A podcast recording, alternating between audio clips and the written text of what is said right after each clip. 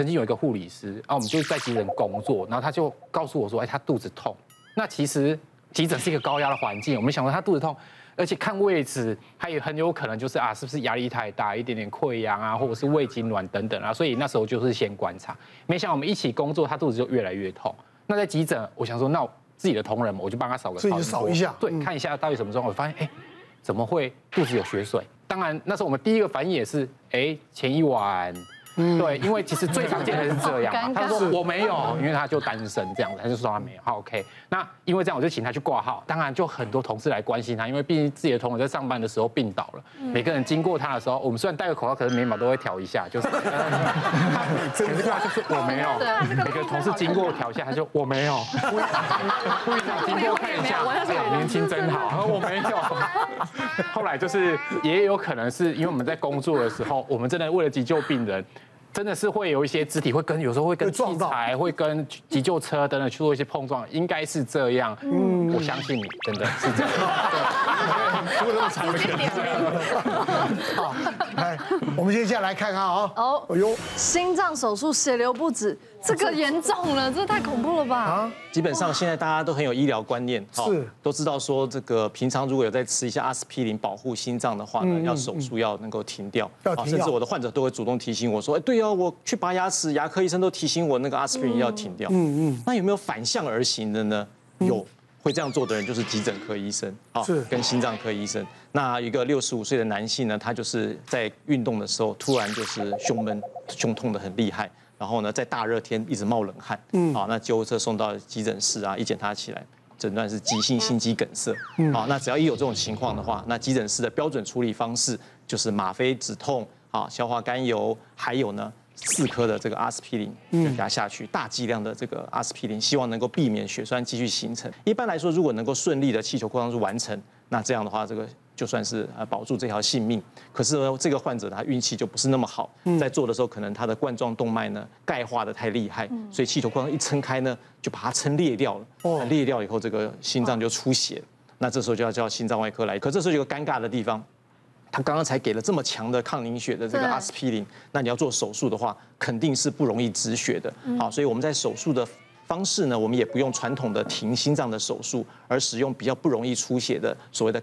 不停跳开心手术，就是心脏在维持跳动的情况下，我们来做动脉的绕道手术。那缝合好之后呢？哦，心脏恢复的功能，接下来的重头戏来了，要止血。对。那止血这时候就相当的困难，因为病患他刚刚才吃了这么大量的阿司匹林，那个流血哈，不是说用血管喷，它是像流汗一样，整个面像渗，就是像你像大热天这样，整个面这样流汗的这样渗出来。哦。这时候我们要请血库来支援我们，不是光输血而已。还要尽量是选择新鲜的血液啊，在五天之内啊，捐血人的血液来输血，然后凝凝血因子比较新鲜，效果比较好，因为病患自己的凝血因子都被抑制住了。对。然后呢，等到看到没有什么明显的出血呢，我们才能送到这个恢复室啊，所谓的加护病房。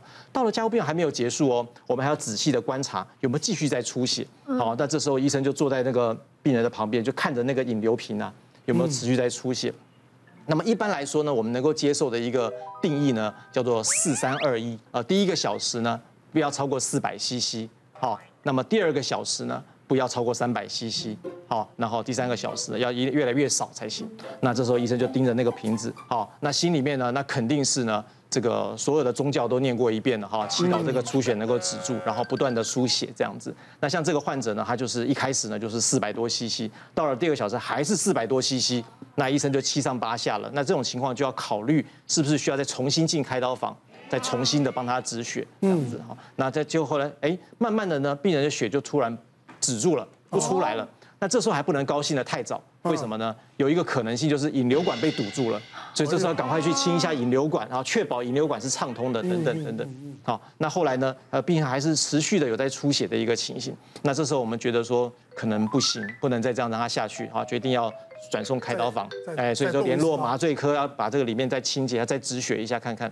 那就在联络的时候呢，就发现到病人的心跳变快，血压降低。表示它的里面的血块怎么样？已经压迫到心脏的一个跳动，啊，所以呢，在时间来不及的情况下呢，我们直接就在这个加护病房呢，把帘子拉起来呢，直接就把刚刚缝合的线呢，就把它拆开，嗯，哦，这一拆开，直接哇，很大量的血水啊，啪一下就出来。不过呢，看起来虽然很恐怖，可是呢，这个血水一放出来之后呢，哎，心脏恢复了跳动，哎，血压也恢复了正常，啊，就非常好。那这时候我们当然是把伤口清洁一下，然后看看有没有哪里出血啊。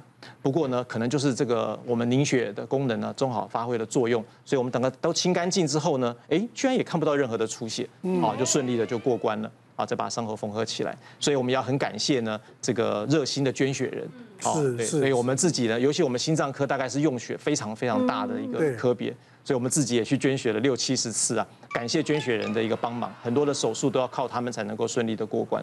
哎呀，所以有时候呢，这个手术啦，还是要有点运气啊。当然没有碰到，没有碰到，你碰到的时候那也是要面对了。是不是？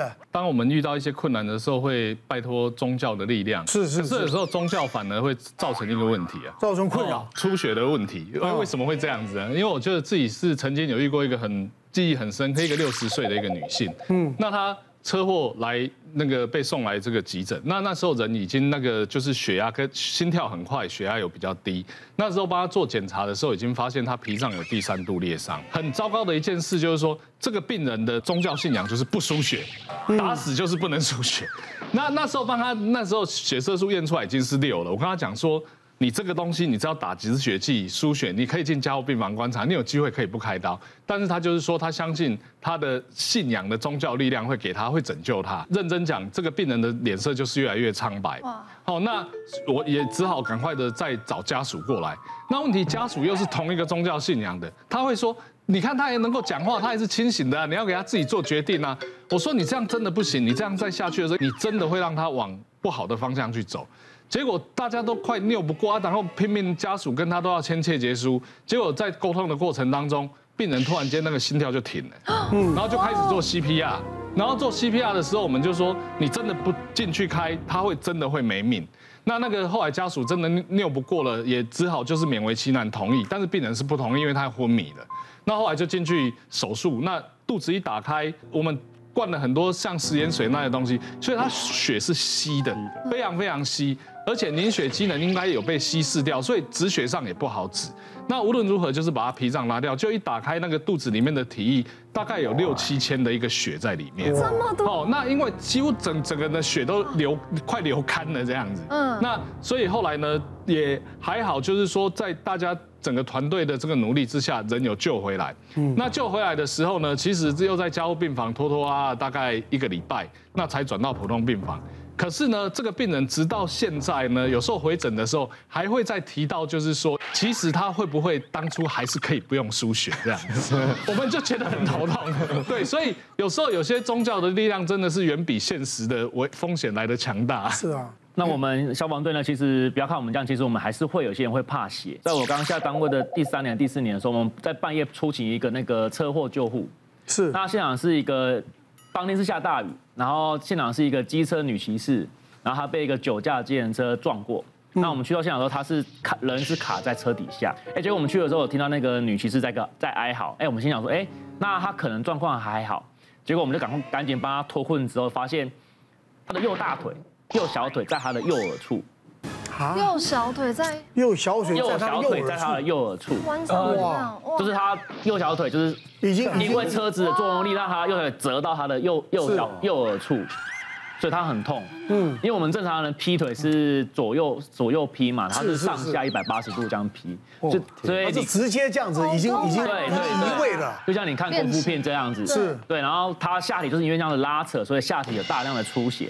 所以我们现场就赶赶紧赶快帮他做包扎止血处置，但是因为出血量太大了，我们一直止不住，所以在送医途中这个他就没有呼吸心跳这样子，后来就抢救就没有抢抢救回来这样子。是，像我们看那个有什么这个车子啊碾碾过头碾爆的脑浆四溢的，有没有？这这其实听到这样蛮多的。